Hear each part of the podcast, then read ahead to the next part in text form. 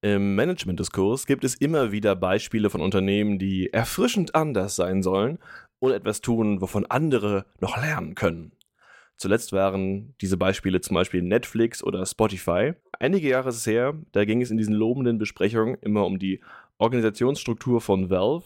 Das ist ein Softwareunternehmen, vielen vielleicht nur bekannt als Entwickler des in Anführungszeichen Killerspiels Counter-Strike. Die betreiben außerdem aber die weltweit größte Plattform für Computerspiele. Äh, das ist größer als die von Microsoft oder Sony. Und mittlerweile zehn Jahre ist es her, dass ihr Handbuch für Neueingestellte versehentlich veröffentlicht wurde. Man kann hier auch von einem gut geplanten PR-Coup ausgehen, weil es sehr viel Aufmerksamkeit bekommen hat.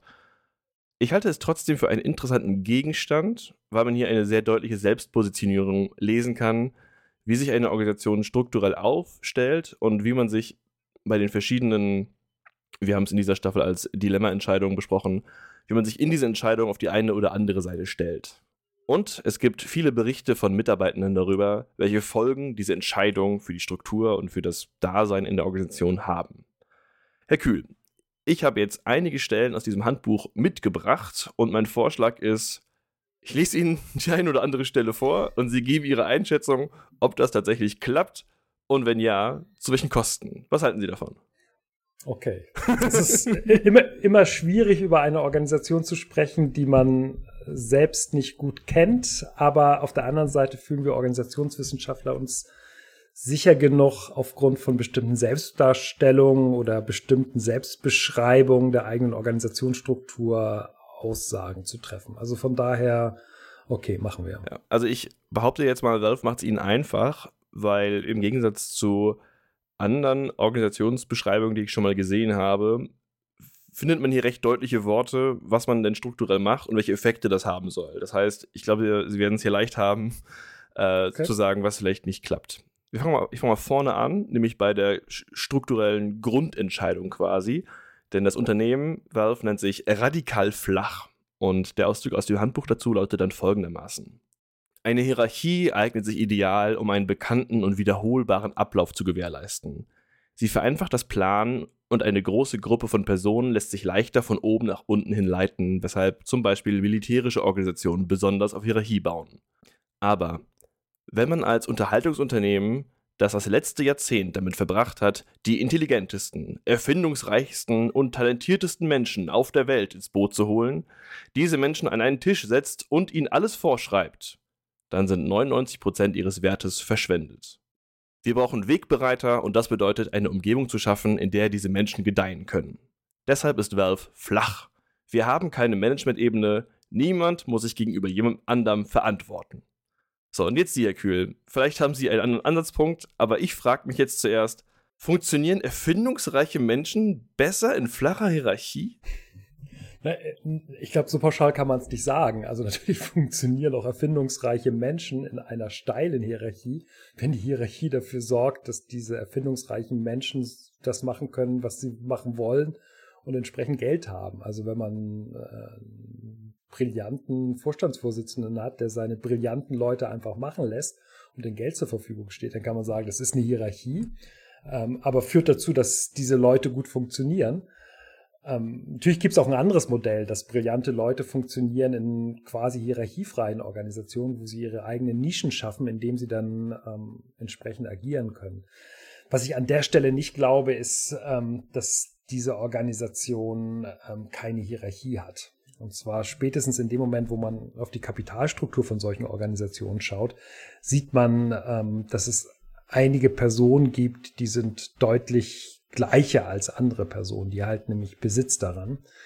Und was stimmen mag, ist, dass ähm, jenseits dieser Hierarchie der Kapitalbesitzer oder Geschäftsführer, die sicherlich auch in dieser Organisation existieren, vielleicht vergleichsweise wenig zwischen Hierarchieebenen äh, existieren. Aber der Effekt kann eben gerade sein, naja, gerade wenn Entscheidungen getroffen werden müssen, zum Beispiel Budgetentscheidungen oder Ressourcenentscheidungen, dass das dann eher zentralisiert getroffen wird und der entsprechende Geschäftsführer oder der Vorstandsvorsitzende sich solche Entscheidungen dann äh, an sich zieht. Hängt ein bisschen von der Größe der Organisation ab. Also bei bis zu 100 Mitarbeitern würde ich sagen, lässt man es laufen und wenn es drauf ankommt, bringt die Geschäftsführerin oder der Geschäftsführer direkt drauf äh, an Wenn es deutlich mehr sind, dann würde ich sagen, bilden sich sowas wie informale Zwischenhierarchien aus. Es gibt dann bestimmte Personen, die ähm, anstelle des Geschäftsführers faktisch Entscheidungen treffen und das darauf dann ähm, basieren, dass die eben besonders engen Kontakt zu ihm haben oder besonders lange in der Organisation ist. Also man hat eine mhm. informale Hierarchie, eben keine formale. Mhm. Zwei Ergänzungen an der Stelle. Die erste ist, also nach ähm, aktuellem Stand arbeiten 360 Mitarbeitende in der Firma. Und es gibt formal eine Hierarchiestufe, das ist der CEO und ähm, die Firma gehört sich selbst. Das heißt, es ist keine Aktiengesellschaft, es gibt keine Stakeholder, die finanziell beteiligt sind. Das ist so die, die Einordnung dazu. Ja, das heißt, es gibt einen extrem starken CEO, der in letzter Konsequenz zentralistisch Entscheidungen treffen kann, wenn es zum Beispiel der Firma plötzlich äh, extrem schle äh, schlecht geht. Und bei 360 würde ich sagen, gibt es eine informale Zwischenhierarchieebene, die aber im Organigramm nicht abgebildet wird. Das hat sicherlich Vorteile. Man kann versuchen, sich dadurch eben zum Beispiel bestimmten Beurteilungsprozessen zu entziehen, aber ähm, hat natürlich auch den Nachteil, dass man äh, Willkür ähm, ausgesetzt ist. Also auch diese Organisation wird ja die Herausforderung haben, bestimmte Personen, die diese Anforderungen an Brillanz und die Besten in ihrem Feld nicht mehr erfüllen, dann loszuwerden. Und das sind dann vermutlich eher erratische Entscheidungen, die getroffen werden, wo man selbst überrascht ist, dass plötzlich irgendwie eine bestimmte Person äh, darüber entscheidet, dass man in dieser Organisation nichts mehr zu suchen hat. Ähm, von daher, klar, hat es sicherlich Vorteile, aber auch, äh, aber auch Nachteile. Ich habe jetzt zwei Punkte, an denen ich weiter ansetzen kann. Der erste ist, was Sie eben besprochen haben, ist, wie wird hier eigentlich entschieden, wo wird Geld investiert? Der andere ist, äh, wie wird Leistung bewertet? Ich bleibe mal bei, beim ersten, nämlich wie wird hier entschieden? Ähm, da sagt das Handbuch zu folgendes. Also die Überschrift ist, wie entscheidet Valve, woran im Unternehmen gearbeitet wird? Und die Antwort ist, wir warten, bis jemand sagt, dass das Richtige ist und danach lassen wir diese Person andere Leute für ihr Projekt zusammenstellen. Wir glauben daran, dass wir alle diese Wahl treffen können und dieser Glaube hat sich immer bewahrheitet. Aber anstatt einfach daran zu glauben, dass wir alle das Richtige tun, stellen wir unsere eigenen Entscheidungen oft auf die Probe und so weiter und so fort. Also die, die Idee ist, äh, man kommt drauf von selbst, dass es ein Problem gibt. Ähm, das erinnert mich, jetzt können Sie mich korrigieren, äh, ein bisschen an die Vorgehensweise bei ähm, in, in Holacracy-Organisationen, dass man, also dass zumindest die, dass man initiativ vorschlagen soll, man soll sich um etwas kümmern und dass das nicht unbedingt hierarchisch kommt. Ja, das klingt so, als wenn die Ressourcenzuteilung darüber stattfindet, dass eine Person eine Idee hat und dann zurückgreifen kann auf das Personal, was in der Organisation vorhanden ist. Und wenn die Idee toll ist und die Person das Gefühl haben, dass das irgendwie auch ihr eigenes Fortkommen in der Organisation befördern kann, sie eben mit ihren personalen Ressourcen da reingehen. Schwierig wird es natürlich, wenn man sagt, okay, wir können nicht alles selbst machen, sondern wir brauchen noch fünf Millionen dafür, um äh, externe Leistungen einzukaufen, ob man dann auch die gleichen Möglichkeiten hat, diese fünf Millionen sich einfach äh, vom Konto des Unternehmens zu nehmen. Vermutlich ist das äh, nicht ganz so einfach wie an der Stelle. Das heißt, es ist erstmal nur eine Zuordnung von ähm, Personalressourcen, ähm, die da stattfindet, aber da sicherlich in der Variante, die ähm, anders ist, als man es gewohnt ist. Also es wird nicht mehr oben quasi ein Personalschlüssel aufgeteilt, sondern die Personen können sich selbst zuordnen. Und was man jetzt als Organisationswissenschaftler, als Organisationsberater machen würde, wäre sich eben genauer anzuschauen, wie findet eigentlich genau dieser Mechanismus der Zuordnung von Personen statt. Also wie ist dieser Markt, wo sich Personen zuordnen? Und was passiert mit Projekten, die sich zum Beispiel totlaufen? Also äh, werden die äh, dann irgendwie von selbst aufgelöst oder entsteht denn da ein Druck oder geraten die Mitarbeiterinnen und Mitarbeiter in die Situation, dass ihnen nahegelegt wird, sich was anderes zu suchen oder eben zu kündigen? Also vermutlich hat das an der Stelle, also ist das an der Stelle sicherlich ein, ein zentraler Fokus, den man einnehmen würde, nämlich die Frage der, der persönlichen Flexibilität innerhalb dieser Organisation, dieser, dieser selbstorganisierten Zuordnung von Personen zu bestimmten Projekten. Wir schließen hier auch ein bisschen an unsere vorige Folge über Zieloffenheit versus Zielgeschlossenheit an, nicht wahr? Also das ganze Prinzip von, es gibt eine gute Idee und dann finden sich äh, Leute, die gemeinsam mit auf diese gute Idee springen, funktioniert ja nur, wenn die Flexibilität da ist, sich eine gute Idee auszudenken und die Flexibilität da ist, Mitarbeitende, dass sie einfach ihre, ihre Zeit da rein investieren. Wenn wir uns daran erinnern, was sind noch Nachteile, wenn man quasi so viel Flexibilität vorhalten muss? Wenn Mitarbeitende keine Ziele von oben bekommen? Was kann dann noch passieren? Also ich glaube, das ist ähm, ähm, für diese Organisation vielleicht gar keine schlechte Idee, das so zu organisieren, wenn man sich das Produkt anguckt. Also wenn es so ist, wie Sie beschreiben, dann haben Sie halt eine, eine Plattform, wo bestimmte Computerspiele drüber gespielt werden können und ähm, gleichzeitig entwickeln Sie auch einen Teil dieser Computerspiele, die da stattfinden. Und wenn ich jetzt ein bereits gut etabliertes Computerspiel habe, was eben lediglich neue Feature bekommen soll, dann kann diese Form der Selbstorganisation, wo man sagt, ah, ich habe jetzt eine Idee für eine neue Welt, die da gebaut werden könnte, oder man könnte da die Version so und so drauf aufsetzen, das kann an der Stelle vergleichsweise gut funktionieren. Was diese Organisation aller Wahrscheinlichkeit nach in dem Modell nicht hinbekommen würde, wäre wirklich grundlegende Sprunginnovation. Also ein völlig anderes Produkt.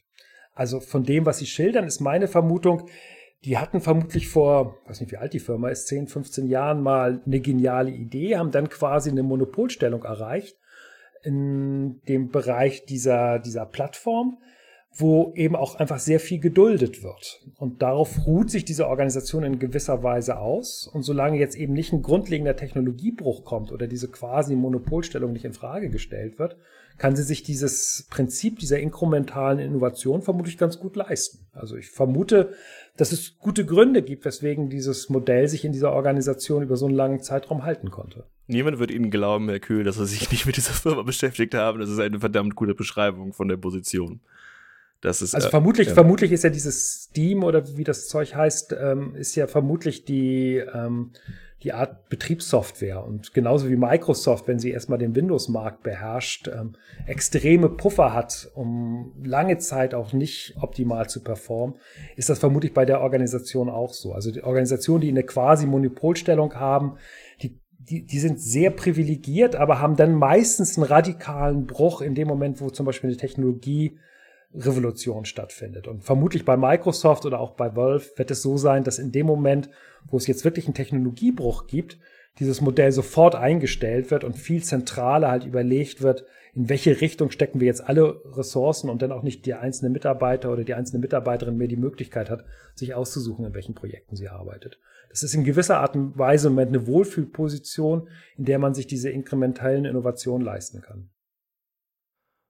Ja, das, das Spannende ist auch noch, was Sie beschreiben, ist, dass es inkrementell ist, denn ein Vorwurf, der quasi also immer noch existiert gegen die Firma oder ist kein richtiger Vorwurf, sondern Fans der Firma beklagen sich darüber, dass das Spiel, mit dem diese Firma groß geworden ist, das gab es lange bevor dieser Plattform und das hat erst quasi die Finanzen dafür angelegt, das hieß Half-Life und da soll der dritte Teil kommen. Seit, seit Jahrzehnten quasi spricht man darüber, dass der dritte Teil kommen soll aber der wird halt nicht fertig. Also der muss, ist ja eine, was genuin Neues. Das ist diesmal nämlich, das ist ja keine inkrementelle neue Entwicklung, sondern man muss etwas Neues schaffen und das scheint nicht zu funktionieren, dass man damit fertig wird. Das könnte vermutlich in der, in der, Struktur, in der Struktur liegen. Also, dass, dass, dass zum Beispiel kleine Varianten in den existierenden äh, Spielen möglich sind, aber dass jetzt zum Beispiel, ich, ich weiß nicht, wie komplex das Programmieren solcher Computerspiele ist, aber gehe erstmal davon aus, das sind schon ein paar Millionen Codes, die da drin liegen. Und wenn man das auf eine ganz neue Version setzen möchte, dann muss man halt Ressourcen aus sehr vielen verschiedenen Teams bündeln und da reinstecken. Und das kriegen sie über so eine ähm, Struktur von selbstorganisierten Teams nicht hin, sondern dann müssen sie irgendwie eine Steuerungsinstanz haben. Und wenn die Organisation sagt, naja, wir haben aber eigentlich keine keine Hierarchie. Ja, wer soll diese Steuerungsinstanz sein? Das kann dann an der Stelle nur der Geschäftsführer sein, der dann aber plötzlich hierarchisch durchbrechen muss. Oder er muss halt irgendwie eine Zwischenhierarchie eingeschoben bekommen, die dafür zuständig ist. Das heißt, also man könnte vermuten, dass bei dem, bei dem Spiel ähm, genau sich das negativ auswirkt, dass man eben auf eine Mittelhierarchie verzichtet hat, die dann dafür zuständig ist, zum Beispiel so ein Release-Datum hinzukriegen. Ja für mich, also wir hatten das schon mal, wir hatten dieses Thema jetzt ja auch in der Folge über Selbstorganisation. Für mich bleibt es nach wie vor faszinierend, dass diese Form von Selbstorganisation zu Strukturkonservativismus führen. Also dass dann, wenn Leute selbst entscheiden können, was sie tun, das dazu führt, dass sie risikoavers sind. Im Alltag geht man immer davon aus, es ist die Hierarchie, die uns auffällt. Das ist so ein gesellschaftliches Verständnis auch von Organisationen. Hierarchie würde Menschen in Organisationen dafür stoppen, etwas zu tun. Am Ende stoppen sie sich aber selber. Ja, wobei ich würde das nicht so sagen, dass die einzelnen Personen risikoavers sind, sondern dass die Organisation zum Effekt hat, dass sie in Bezug auf grundlegende Veränderungen risikoavers sind. Also es kann ja sehr gut sein, dass zum Beispiel jedes einzelne Organisationsmitglied gerne in ein Risiko gehen möchte und auch geht.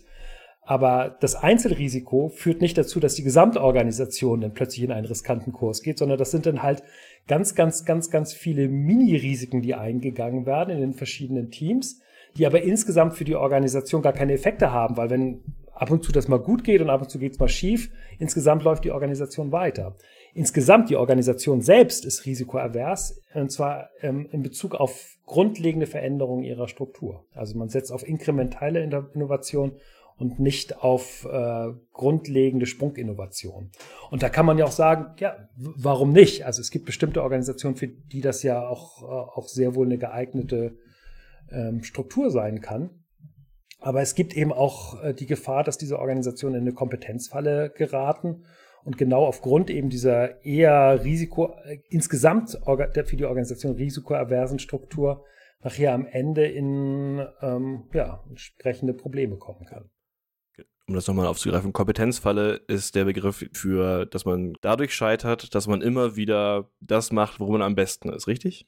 Ja, also die, die, die Tragik des eigenen Erfolgs. Also wenn man zu sehr mit bestimmten Sachen erfolgreich ist, dann bilden sich bestimmte Routinen aus, die dazu führen, dass man das immer weitermacht und sich dadurch auch immer weiter bestätigt fühlt und kriegt darüber eben nicht mit, wenn sich plötzlich grundlegende Umweltbedingungen verändern und hat dann aber irgendwann dann so ein richtig großen, großen Schock. Also das ist eigentlich die, die Tragik oder das Problem erfolgreicher Organisationen, dass sie aufgrund dieses Erfolgs anfangen, ihre eigenen Prozesse immer weiter zu optimieren und dann keinen Blick mehr und keine Möglichkeit mehr haben, ähm, grundlegende Veränderungen vorzunehmen, die eben außerhalb dieses Erfolgsparcours liegen. Wir kommen gleich noch zu, ähm, zu dieser Wahrnehmung, denn die haben auch Mitarbeitende gehabt. Da habe ich ein paar Beschreibungen mitgenommen, aber ich möchte vorher noch auf eine Beschreibung in diesem Handbuch kommen, die ich spannend fand, wo Valve beschreibt, wie sie selbst auf Organisationsstrukturen gucken und wie sie anscheinend äh, darauf reagieren, dass neu eingestellte Mitglieder immer erwarten, es gäbe Struktur und dann gibt es die nicht. Ähm, und sie haben hier einen Punkt, wo sie das Verhältnis von, zur Struktur beschreiben, den möchte ich kurz vorlesen und der steht unter der Überschrift Struktur kommt von allein. Ähm, es geht darum, es finden sich halt Projektteams, wie beschrieben, jemand hat eine Idee, alle kommen zusammen, äh, die interessiert sind und glauben, diese Idee ist erfolgreich, die gehen mit auf diese Idee drauf und dann gibt es ein Projektteam. Projektteams verfügen oft über eine interne Struktur, die sich temporär aus den Bedürfnissen des Teams herausbildet. Auch wenn Angestellte bei Valve keine feste Stellenbeschreibung oder ein abgegrenztes Aufgabengebiet haben, kann ihnen trotzdem klar sein, und ist es auch oft, was ihr Job an einem beliebigen Tag erfordert. Sie erstellen zusammen mit ihren KollegInnen eine Stellenbeschreibung, die den Zielen der Gruppe entspricht. Diese Beschreibung ändert sich mit den Anforderungen, aber die temporäre Struktur liefert ein geteiltes Verständnis darüber, was voneinander erwartet wird. Wir haben bei Valve keine Abneigung gegenüber organisatorischen Strukturen. Sie entstehen immer wieder. Wir sehen aber, dass es Probleme gibt, wenn eine Hierarchie oder feste äh, Arbeitsteilung ähm, zu lange durchgehalten wird. Ja, also von dem, was Sie vorlesen, klingt das so ähm, wie eine Organisation, die versucht letztlich darauf zu setzen, dass die Erwartungsbildung durch die einzelnen Mitarbeiter ähm, festgelegt werden, ohne dass sie in irgendeiner Form denn formal fixiert werden müssen. Also da, da scheint schon ein starker Unterschied zum holokratischen Organisationsmodell zu sein, wo man ja erkennen kann, dass im Prinzip, also wo man nicht von der einzelnen Person ausgeht, sondern von der Rolle ausgeht und die Rollen jeweils extrem stark ähm, formalisiert und sie dann eben in diesen ähm, unendlich langen Softwareprogrammen dann auch ablegt, so dass sie für alle anderen äh, nachzulesen sind, ist das jetzt scheinbar die Variante, wo darauf gesetzt wird, ähm, man hat ein ganz abstraktes Ziel und dann finden die Teams schon irgendwo ihre informalen Umgangsformen damit. Und ja, so kann man es machen. Also klassische Startups, klassische ähm, politische Initiativen, die anfangen irgendwie zu arbeiten mit 10 oder 15 Leuten, die machen das genau so. Und man kann es ja bis zu einem bestimmten Grade auch skalieren und sagen, das ist letztlich die Struktur, die sich jedes einzelne Team geben kann. Also man kann in gewisser Art und Weise sagen, ist ähm, das die informale Variante neuer Organisationstypen, wo halt sehr stark darauf gesetzt wird, möglichst wenig formal zu fixieren, während eben die Holocracy die äh, stark hyperformalisierte Variante neuer Organisationsformen ist. Und ich kann mir erstmal, klar, also wir sind als Organisationssoziologen ja nicht so, dass wir sagen, das eine ist besser als das andere, sondern wir sehen lediglich die Vor- und Nachteile dieser verschiedenen Varianten Und das ist, wenn man sich jetzt so eine klassisch auf Informalität setzende Organisation anschaut, natürlich vergleichsweise anstrengend, ähm, sich diese Strukturen immer wieder neu zu geben, gerade wenn man keine Hierarchie hat, die einem dabei hilft, sowas zu strukturieren. Vergleichsweise anstrengend, was heißt das im, im Effekt? Was kann man annehmen, wenn, wenn, diese, wenn dieser Schmerz dann da ist? Sie haben auch gerade davon gesprochen, man kennt das von Initiativen oder von Startups. Wir reden hier normalerweise von Gruppen, die nicht größer werden als 30 Leute oder 40 Leute, glaube ich. Und jetzt haben wir hier 360. Was kann man für Effekte erwarten, wenn man hier diesen sagt, ihr findet euch schon zurecht, ihr seid doch erwachsene Menschen, gebt euch doch mal Selbststruktur? Naja, ich vermute, dass die ähm, relativ stark über persönliche Netzwerke funktionieren. Also Personenvertrauen spielt aller Wahrscheinlichkeit eine wichtige Rolle. Und vermutlich wird auch relativ viel über so Machtkämpfe ausgefochten. Also äh, wenn, wenn es mit dem persönlichen Vertrauen nicht geht, dann versucht man halt irgendwie bestimmte Interessen auch über Macht durchzusetzen. Also alles, was wir aus der Forschung wissen, ist, dass Organisationen, die extrem stark auf Informalität setzen, die Hoffnung haben, dass man sehr viel über Personenvertrauen äh, laufen lassen kann.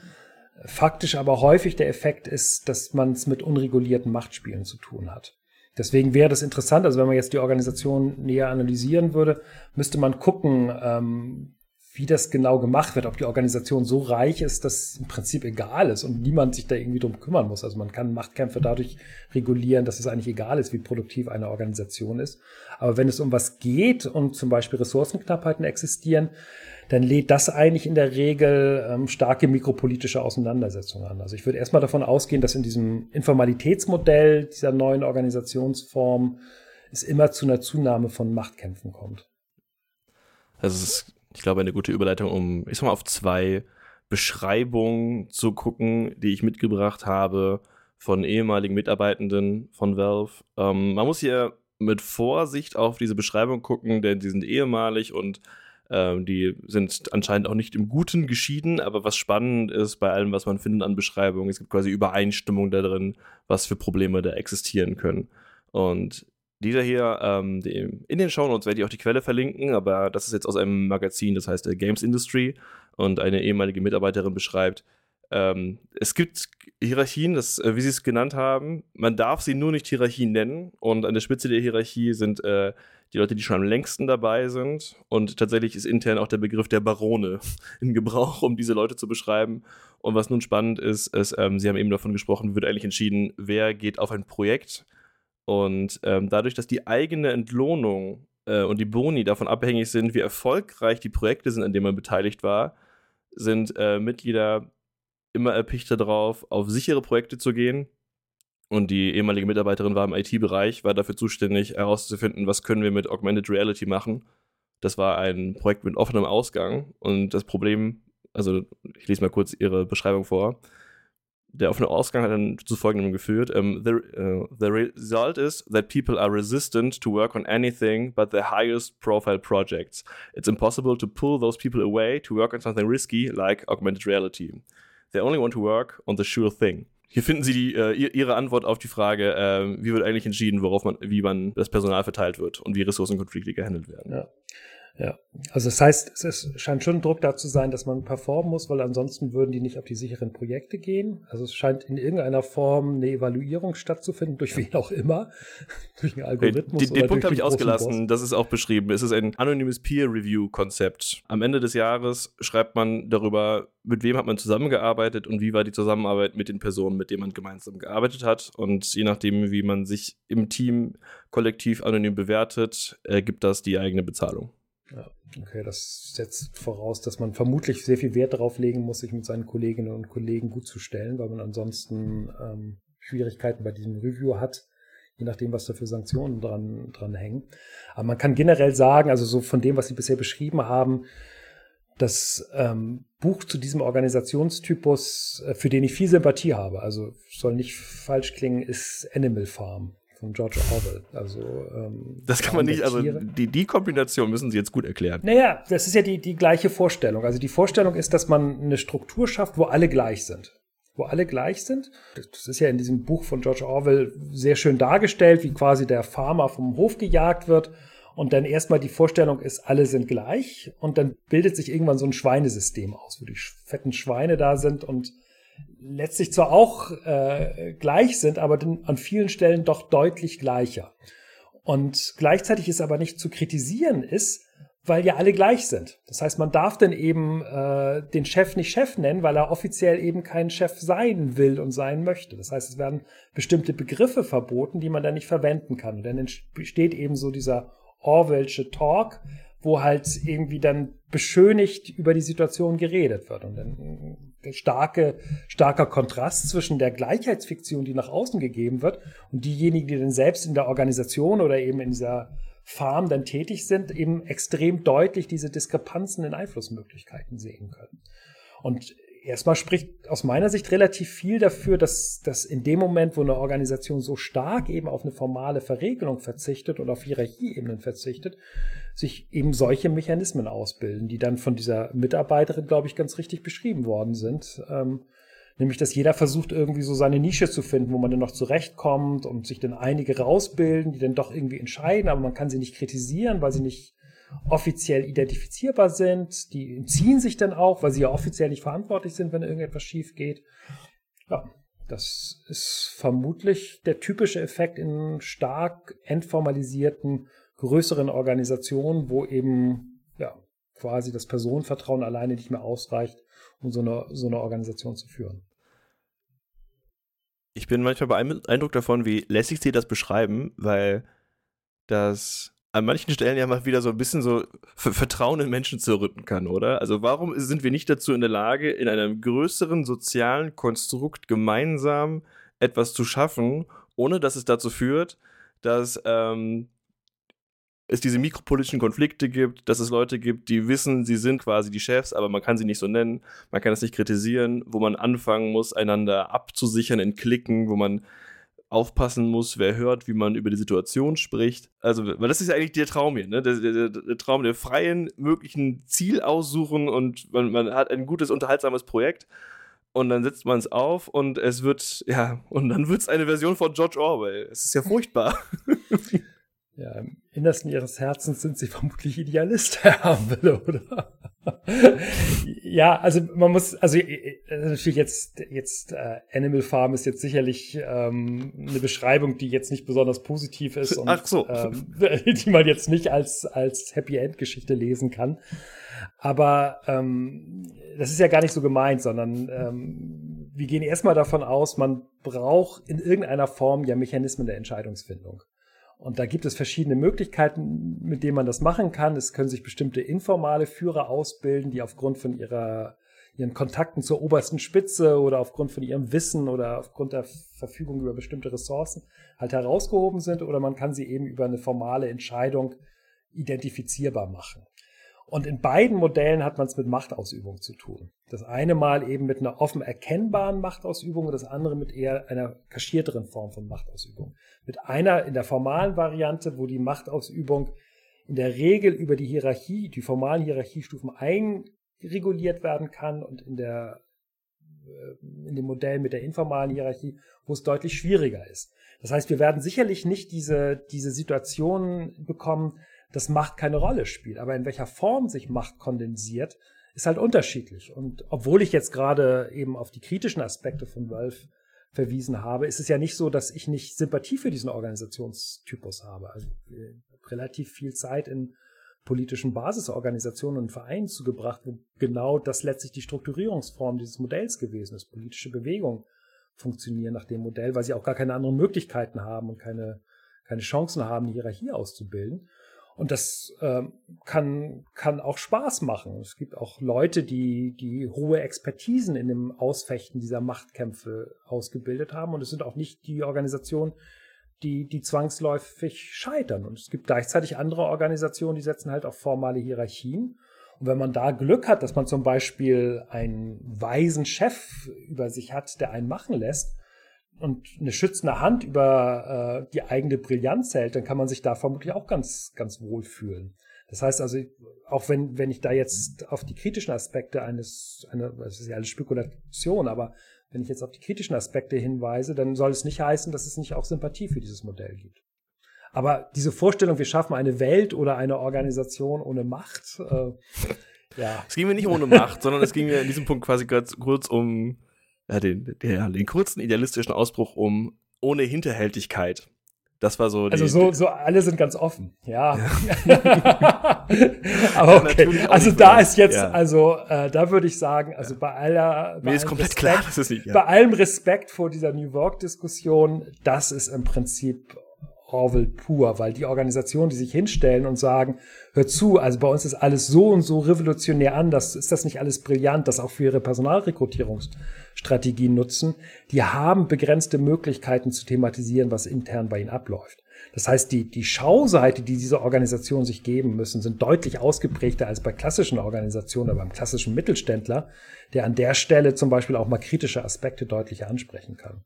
Also, und, und auch da würde ich sagen, ist es neutral. Also Heuchelei gehört auch zu, zu Organisationen. Wir hatten das äh, mit dazu. Ähm, ich vermute halt, je stärker eine Organisation nach außen geht, also das geleakte, vermutlich geleakte Personalhandbuch, was von äh, der Organisation rausgespielt worden ist, setzt die Organisation selbst unter Druck, ähm, bestimmte Sachen intern zu halten. Deswegen ist es halt immer eine Frage, wie stark man mit seiner eigenen Organisationsstruktur prahlen möchte. Ich tendiere immer eher dazu zu sagen, wenn ihr das nicht unbedingt zur Personalrekrutierung braucht, seid ihr doch lieber zurückhaltend. Ihr braucht ja nicht unbedingt in irgendeinem Wirtschaftsmagazin erscheinen als besonders vorbildliche Organisation. Das kann leicht nach hinten losgehen. Mit diesem Medientipp von Stefan Kühl schließen wir hier an dieser Stelle. Herzlichen Dank. Ich bedanke mich auch. Nächste Folge ist tatsächlich schon unsere Abschlussfolge für diese Staffel über Dilemmata in Organisationen. Und da beschäftigen wir uns mit einer Frage, die uns öfters äh, in den Kommentaren unter unseren Folgen begegnet, nämlich, warum überhaupt besprecht ihr das als entweder oder? Man kann das doch auch einfach beides machen. Und darauf schauen wir nochmal ganz besonders in unserer dann 65. Folge, wenn ich mich nicht verzähle. Mein Name ist Andreas Herrenwille. Ich bedanke mich fürs Zuhören. Tschüss, bis dann. 4 mal 15 ist übrigens 60. Korrekt.